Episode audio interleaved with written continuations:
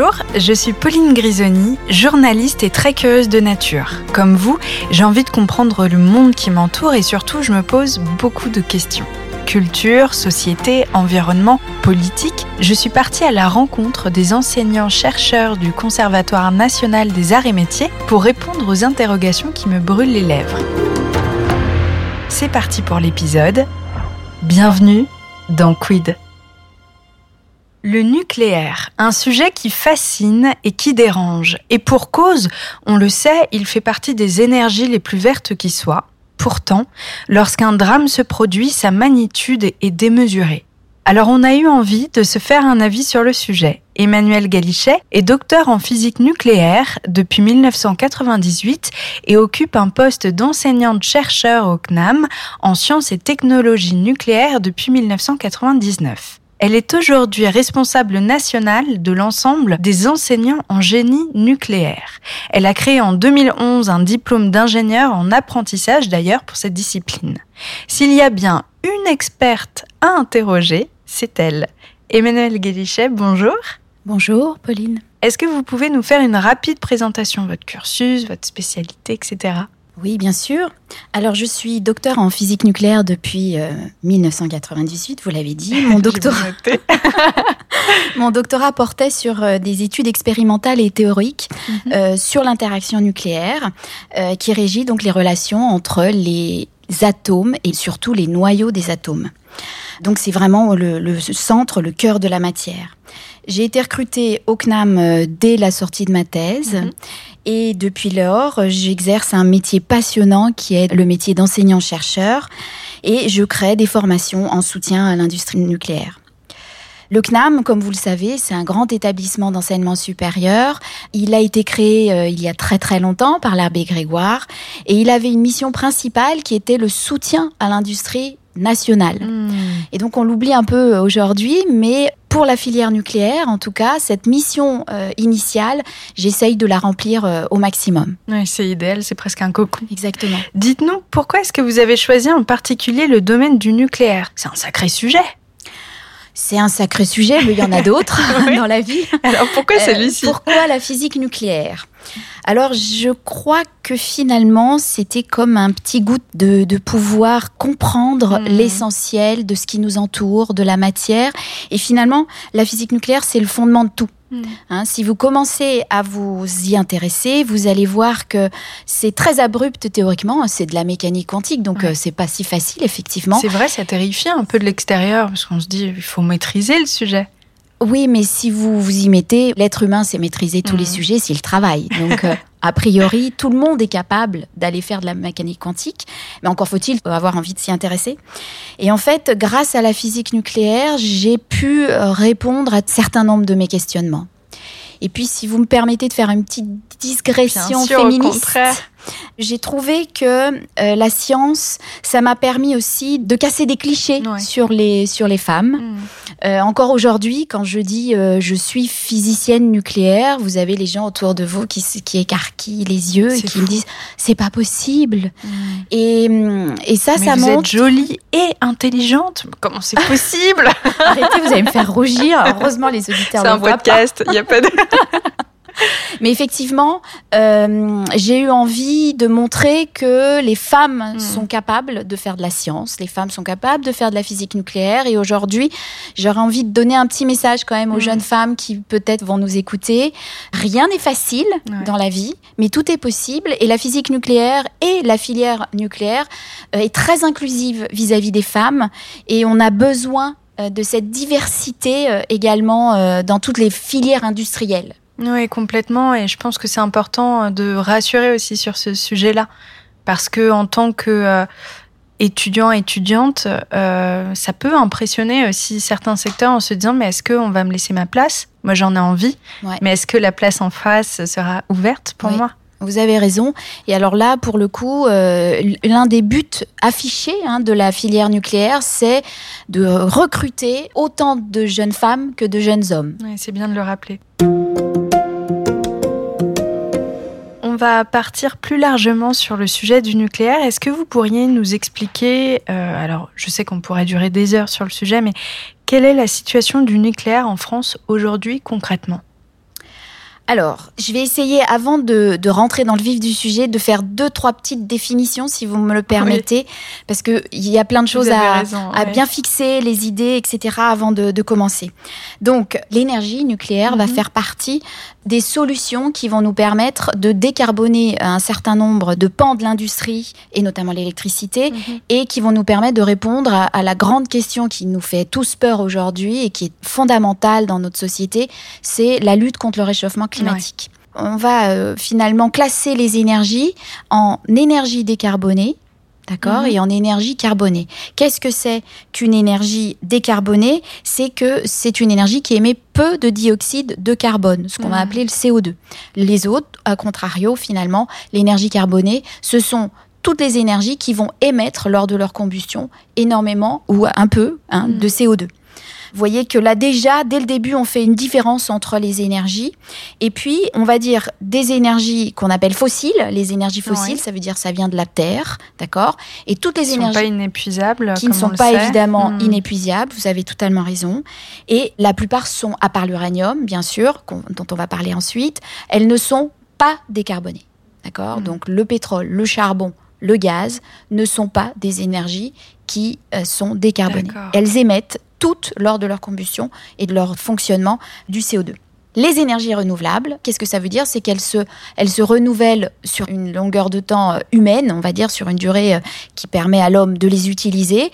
Les énergies renouvelables sont décarbonées, mhm. mais il faut faire attention, l'énergie nucléaire n'est pas considérée comme une énergie renouvelable. Ah, Donc c'est une énergie décarbonée, mais pas renouvelable, parce que les hmm. stocks d'uranium, comme les stocks des énergies fossiles, sont épuisable, c'est-à-dire qu'il y en a un certain nombre et puis à un moment donné, quand on les aura tous consommés, il n'y en aura plus. Ah oui, c'est hyper intéressant et faut bien préciser ce genre de choses parce qu'on a tendance à faire euh, des, euh, amalgames. Ah exactement. Alors je sais qu'à chaque présidentielle, évidemment, c'est un sujet qui revient, mais pourquoi est-ce que c'est un enjeu majeur de cette présidentielle 2022 en particulier? Je pense que l'énergie nucléaire va faire partie des enjeux de cette présidentielle à trois niveaux. D'accord. Le premier, c'est qu'il permet de lutter contre justement le réchauffement climatique. Mhm. Et donc aujourd'hui, le réchauffement climatique est un enjeu essentiel, mhm. fondamental, incontournable, hein, de nos sociétés euh, d'aujourd'hui.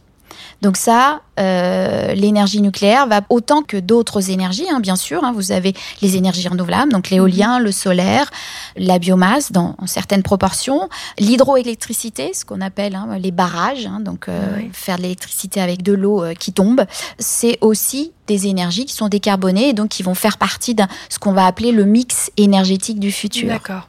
Le deuxième enjeu de cette gros enjeu, mm. c'est l'indépendance énergétique de la France mhm. et puis de l'Europe. Qui, pour l'instant, rappelez-moi, est très dépendante d'un pays en particulier, je crois, n'est-ce bah, pas? On le voit effectivement aujourd'hui à nos dépens. Euh, mhm. L'Europe, un peu moins la France, grâce à son énergie nucléaire, mais l'Europe est très dépendante, en particulier de la Russie, mhm. sur ses importations, puisque le gaz, le pétrole oh et le charbon sont importés en majorité de la Russie. D'accord. L'indépendance, effectivement, énergétique, c'est quelque chose qui a toujours été dans l'ADN de la France. Hein, mhm. si on fait un peu d'histoire, notamment sur la filière nucléaire, après le choc pétrolier hein, de 1973, le plan Mesmer, c'est 1974, a lancé justement cet énorme chantier de construction de centrales nucléaires en France pour justement sortir mhm. de cette euh, dépendance du pétrole. Hyper intéressant. Plus jamais. on a, voilà, on a dit plus jamais de pétrole, d'être dépendant du pétrole. En revanche, il faut quand même le savoir, on est encore dépendant du pétrole énormément, hein, dans nos transports notamment. Le pétrole, c'est quand même l'énergie de la mobilité. On a beaucoup de choses à faire, euh, même en France, euh, là-dessus, pour décarboner euh, ce secteur-là, qui est le premier émetteur hein, de, ah de, CO2. Donc en, l'espace d'une euh, à peu près 20 ans, la France va construire un parc euh, de 58 réacteurs. Et ça, c'est énorme. C'est énorme, oui. C'est énorme parce que c'est une filière qui s'est mise en ordre de bataille euh, sur une commande de l'État Et on voit que la France, finalement, euh, la filière nucléaire a réussi l'objectif qui avait été fixé par euh, le gouvernement de l'époque. Oui. Ça a été même plus loin, hein, c'est que ce soit de gauche ou de droite, tous les gouvernements, hein, jusqu'en 2000, ont continué ce plan de construction euh, des centrales nucléaires existantes aujourd'hui.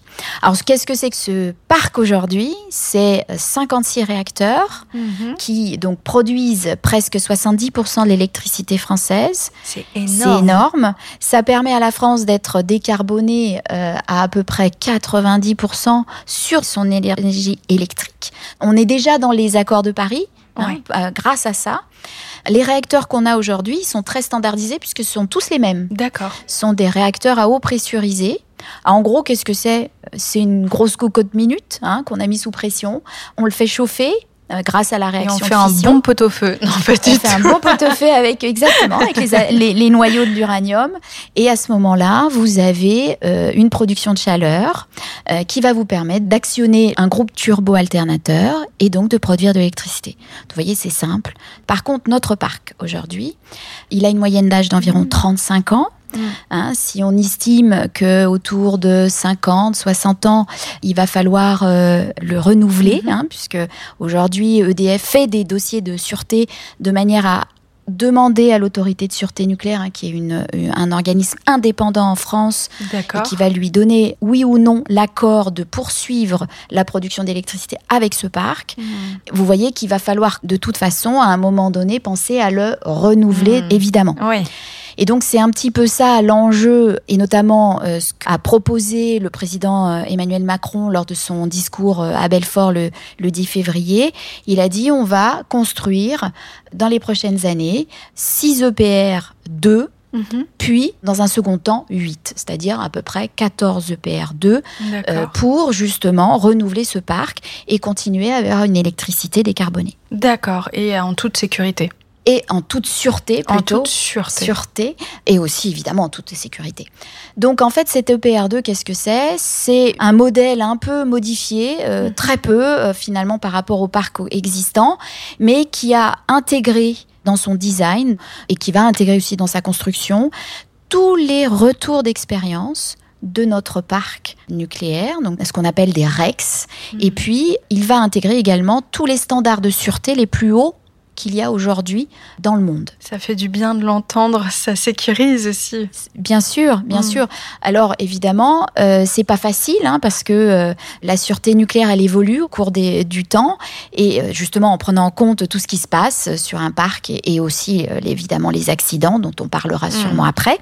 Il faut refaire un design et notamment refaire ce qu'on appelle la constructibilité hein, du réacteur mm-hmm. de manière à intégrer toutes ces nouvelles dimensions de sûreté. Ça prend combien d'années, ça, à mettre en place une nouvelle centrale sur pied? Ah, c'est assez énorme. Il faut voir que ce qu'on appelle le cycle de vie d'un réacteur, c'est à peu près 100 ans. Il faut compter en une petite dizaine d'années pour construire. Et puis ensuite, si vous voyez 60 ans à peu près d'exploitation et une grosse vingtaine d'années ah euh, pour le déconstruire. Oui, donc on réfléchit en termes de rétro-planning, on comprend d'autant mieux pourquoi euh, est-ce que c'est l'enjeu de cette présidentielle en particulier? C'est le moment où C'est le moment, exactement. Si vous voulez mettre en service un réacteur en 2035, il faut commencer maintenant parce que vous avez plein d'étapes à franchir avant. Vous avez euh, des demandes de permis de construire, mmh, des bah décrets d'autorisation de création d'installations nucléaires. Vous avez euh, à faire un, ce qu'on appelle les débats publics, euh, mmh. qui a été dans la presse, ça a été lancé pour les EPR2. etc., etc. Après, vous avez des terrassements à faire, vous avez et puis un premier béton, là où on va vraiment couler la structure du, du cœur du réacteur. voilà, il faut il faut quelques années quand même. Vous parlez d'EPR2, mais dans mon esprit, Emmanuel Macron avait également envisagé un nouveau type de réacteur. Est-ce que vous pourriez nous expliquer, à nous qui n'y connaissons rien, quel en est le but et comment est-ce qu'il fonctionne Toutes ces subventions que le gouvernement prochain va mettre euh, dans la filière nucléaire, ça va permettre à cette filière justement d'avoir une projection dans le futur, mhm. d'accord Et lui permettre aussi de s'adapter à, ce monde qui est mhm. complètement en mouvement. Et donc, dans ces concepts en rupture, il y en a plusieurs. En fait, il y a un concept on fait plus petit, mhm. ou un concept on fait autrement. D'accord. D'accord. Et donc, on va commencer par le concept de faire plus petit. C'est ce qu'on appelle les SMR, Small Modular Reactor, mhm. ou petits réacteurs modulaires en français. Ce sont des réacteurs qui ont à peu près une énergie inférieure à 300 MW électriques. Par comparaison, le PR2, ça sera 1670 MW ah électriques. Donc vous voyez qu'on est largement plus petit. Hmm. Ça peut être aussi plus petit. Hein. Et ils ont finalement trois avantages, trois concepts. Le SMR, c'est la modularité, l'effet de série et la simplification. Hmm si on parle de euh, modularité, qu'est-ce que c'est? Ça veut dire qu'on va essayer au maximum de découper finalement le réacteur en mhm. petits morceaux et de, le construire en usine. Et en fait, on va amener des morceaux sur le site et on va assembler tel un Lego euh, directement sur le site. Donc ce sera plus rapide, ce sera moins cher et euh, on aura pu contrôler pas mal de choses en fabrication et donc on améliore également le processus de sûreté. D'accord. Le deuxième point, c'est l'effet de série. Si vous voulez que ce soit moins cher, dans tous les cas, que ce soit gros ou petit, il faut faire des séries. Hmm. Hein. Euh, on le voit très bien avec le PR de Flamanville aujourd'hui, qui a dépassé énormément le budget initial. C'est parce que c'était une tête de série. Hmm. On a essuyé tous les plâtres sur la tête de série. Donc, si après vous voulez réduire les coûts, eh bien, il faut faire des séries, il faut en faire plein. Non, il faut en faire D'accord. Donc c'est ça l'effet de série. La simplification, bah en général, très souvent, quand vous faites un objet industriel plus petit, vous le simplifiez. C'est un peu du bon sens. Et donc on arrive au deuxième concept qui est faire autrement. Alors là, on est dans de l'innovation, on est dans recherche et développement avec des ruptures euh, technologiques importantes. Faire autrement, ça veut dire je choisis une autre filière de réacteurs. Mhm. Alors il y en a plein. Vous pouvez aller sur le site de GEN 4, G-E-N 4. Ça, on le mettra dans la barre de description. Tout à fait, c'est hyper important parce que c'est le forum international qui euh, réfléchit au concept du futur hmm. pour des réacteurs nucléaires du futur. Donc, euh, il y en a six vraiment grandes tendances. On va pas les voir tous, évidemment. Euh, c'est extrêmement riche, hein, mhm. intellectuellement. Ça foisonne de partout euh, d'idées nouvelles. Et bah, le rôle, je dirais, de nos gouvernants et, de la filière, ce sera d'aller miser sur les mhm. concepts qui seraient les plus prometteurs. Oui, donc j'utilise le, c'est des grands enjeux. J'utilise le conditionnel. oui. Alors moi, j'ai envie de vous parler de ceux que j'aime bien qui sont élégants comme mhm. euh, concept. Alors le premier, c'est les réacteurs à neutrons rapides. Mhm. La France était leader jusqu'il n'y a pas très longtemps dans ces réacteurs. On en avait déjà construit. Si les plus âgés connaissent, c'est les mots de Phoenix ou Super Phoenix hmm. qui ont été construits sur le sol français. Euh, c'est une technologie élégante parce que ça permet d'augmenter le potentiel énergétique du combustible. Donc c'est ce qu'on appelle des surgénérateurs. Ça veut dire que vous allez utiliser de façon hyper intelligente en fait la matière. Exactement, vous avez tout compris. vous produisez votre matière dont vous avez besoin pour produire de l'électricité. Donc ça c'est je trouve que c'est extrêmement élégant. Et puis c'est une réflexion très actuelle aussi. Tout hein, à fait. C'est comme vous les jeunes vous aimez bien euh, cette formulation d'éco-responsable. Bien sûr. Vous avez raison, je trouve que c'est euh, une manière euh, responsable mm. de d'utiliser les matières premières et notamment l'uranium va prendre le contre-pied de, tout ce qu'on vient de se raconter. Et j'aimerais que on ose aussi parler euh, du nucléaire comme d'un sujet qui prête à controverse. Je sais que certains sont pour, mais d'autres sont aussi contre le nucléaire. Comment est-ce que vous échangez avec ceux qui sont en opposition? Qu'est-ce qu'on leur dit? Alors oui, évidemment, le nucléaire finalement fait peur. C'est une peur irrationnelle très souvent, mais on en a tous. Et on va essayer de faire un parallèle. Je vais essayer de prendre des exemples pour montrer que à un moment donné, il faut s'asseoir et faire des vraies analyses de risques mhm. détaillées avec des chiffres. Euh, la grande majorité des gens ont plus peur de l'avion que de la voiture. Quand vous montez dans un avion, moi la première, je me dis oh là là, on décolle, quand c'est que je vais m'écraser? On a tous vu un ou film ou deux catastrophes. Catastrophe ou euh, voilà. Et vous vous dites pas du tout ça hmm. quand vous montez dans votre voiture. Mais oui. Alors que les statistiques sont contre vous. Exactement. Vous hmm. avez totalement raison.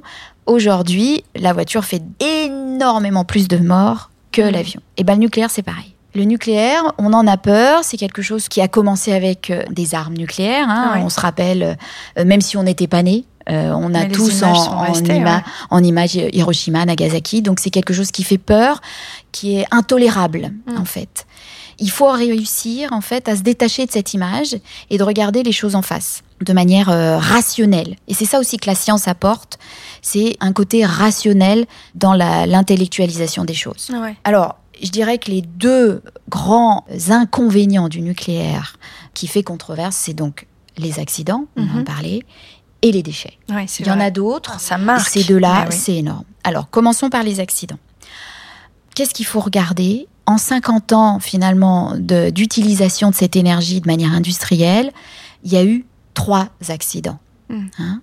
TMI aux États-Unis, Tchernobyl et Fukushima. Aucun en France. Aucun en hmm. France.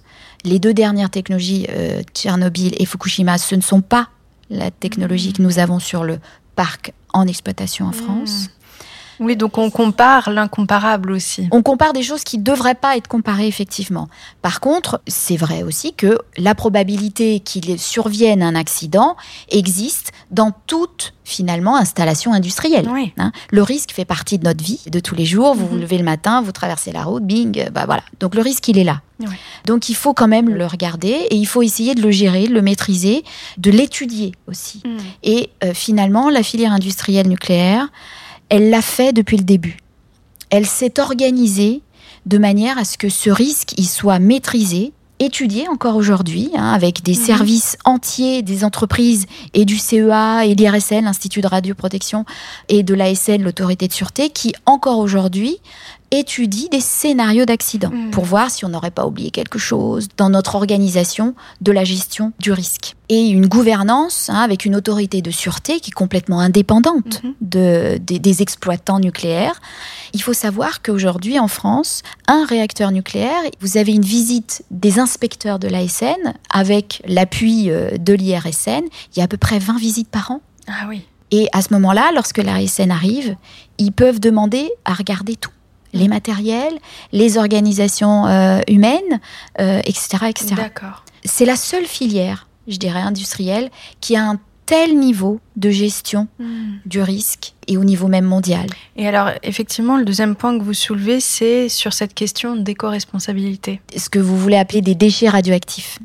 Alors là, c'est le deuxième point, effectivement, euh, très important dans la filière, mais également dans l'ensemble de la mhm. de l'activité humaine. Pour vous donner un ordre d'idée, hein, les déchets radioactifs font partie finalement de l'ensemble des déchets que produise un être humain sur cette terre. Mhm. Et aujourd'hui, euh, chaque année, hein, vous avez les services du gouvernement, hein, du ministère de l'écologie et du développement durable, qui font des synthèses de euh, combien de déchets euh, produisent un Français.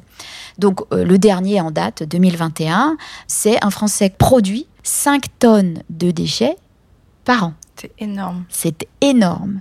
Sur ces 5 tonnes, il y a 2 kg de déchets radioactifs. Oui, ça rééquilibre un peu euh, dans sa vision des choses. Donc, il faut essayer de les diminuer au maximum. Et c'est aussi ce qu'a fait la filière nucléaire depuis le début, mhm. hein, en essayant justement d'industrialiser euh, sa gestion des déchets. Et elle le fait très bien aujourd'hui, parce que sur le sol français, vous avez toute l'industrie, depuis la fabrication du combustible, l'exploitation de l'énergie nucléaire, jusqu'au retraitement du combustible usé mhm. qui est sur le sol français.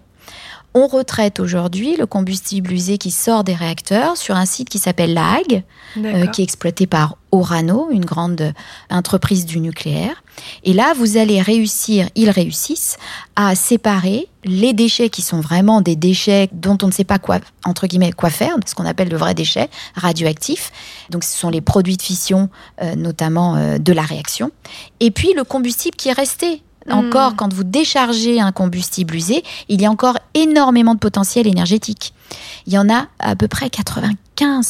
Ah oui, c'est énorme. Donc c'est énorme. En fait, les déchets radioactifs les plus encombrants, entre guillemets, encombrants dans l'imaginaire, hein, pas encombrants au niveau volume, parce que c'est. Et c'est tout petit c'est 0,2% du volume total des déchets radioactifs, sont ces, ce qu'on appelle les déchets à haute activité et à vie longue. Mhm. D'accord? C'est ceux qui donc durent longtemps et sont hautement radioactifs. Eh bien, c'est 4% de l'intégralité du combustible usé quand on le sort. Dernière question, et justement pour continuer sur euh, cette belle lancée, le nucléaire de demain pourra produire de l'électricité, certes, mais également participer à un sacré nombre d'actions, Vous avez totalement raison. Aujourd'hui, euh, en France, on a réussi grâce au nucléaire à décarboner énormément notre électricité, mais il faut penser au reste. D'accord mm. Il faut décarboner le reste, et notamment l'industrie, les transports. Les transports, on imagine le faire euh, notamment avec l'électrification des voitures. Euh, donc ça, ça va passer dans la consommation plutôt d'électricité. Donc vous voyez qu'au fur et à mesure, on augmente, on augmente notre production, notre consommation d'électricité. Donc il va falloir augmenter les outils industriels. Oui, les hein, ressources. Quoi. Donc mm. euh, le nucléaire et les énergies renouvelables et l'hydroélectricité ne seront pas de trop hein, pour toute cette augmentation euh, des besoins. Et puis il y a euh, l'industrie, l'industrie qui a besoin de, notamment dans pas mal d'endroits, de, chaleur industrielle. Hmm. Et là, euh, vous pouvez également utiliser les réacteurs nucléaires, non pas pour produire de l'électricité, mais pour produire de la chaleur. Ah c'est ce qu'on appelle la cogénération. D'accord? Vous produisez autre chose avec le même outil industriel. Donc vous pouvez produire de l'électricité, mais vous pouvez produire de la chaleur. Et avec la chaleur, euh, vous allez euh, rendre service à pas mal d'industries euh, qui ont besoin pour leur, leur process industriel d'une chaleur assez haute température. Oui, c'est un cercle vertueux en fait, quand on réfléchit à tout ça de façon plus globale. Et j'avais pas en tête toutes ces possibilités, ces opportunités, ça recentre un petit peu tout l'intérêt du nucléaire et tous les enjeux. Tout à fait. Et là, par exemple, sur la, chaleur industrielle, vous avez donc un autre mhm. concept euh, innovant de réacteurs qu'on appelle les réacteurs à haute température. D'accord. il y a même des, des start-up aujourd'hui, une petite, je vous invite à aller regarder sur Internet, qui est en train de, de monter euh, très fortement en France, qui s'appelle Jimmy, Mhm. Euh, qui euh, a décidé de faire un petit réacteur, donc un SMR, euh, mais avec un concept de haute température pour justement produire une chaleur à, peu près 700 degrés entre 600 et 700 degrés. Ça fait un bon bain chaud là. C'est un bon bain chaud, exactement, mais qui permet à l'industrie d'avoir cette chaleur et notamment, par exemple, aussi pour produire de l'hydrogène, qui est un des enjeux aussi hein, de la réindustrialisation de la France plein de belles choses en perspective. Merci Emmanuel Gadichet pour cet éclairage passionnant. Merci à vous Pauline. J'espère que cet échange vous a plu. N'oubliez pas de vous abonner au podcast pour être certain de ne pas manquer le prochain épisode. Retrouvez Quid sur toutes les plateformes ainsi que sur le site knam.fr.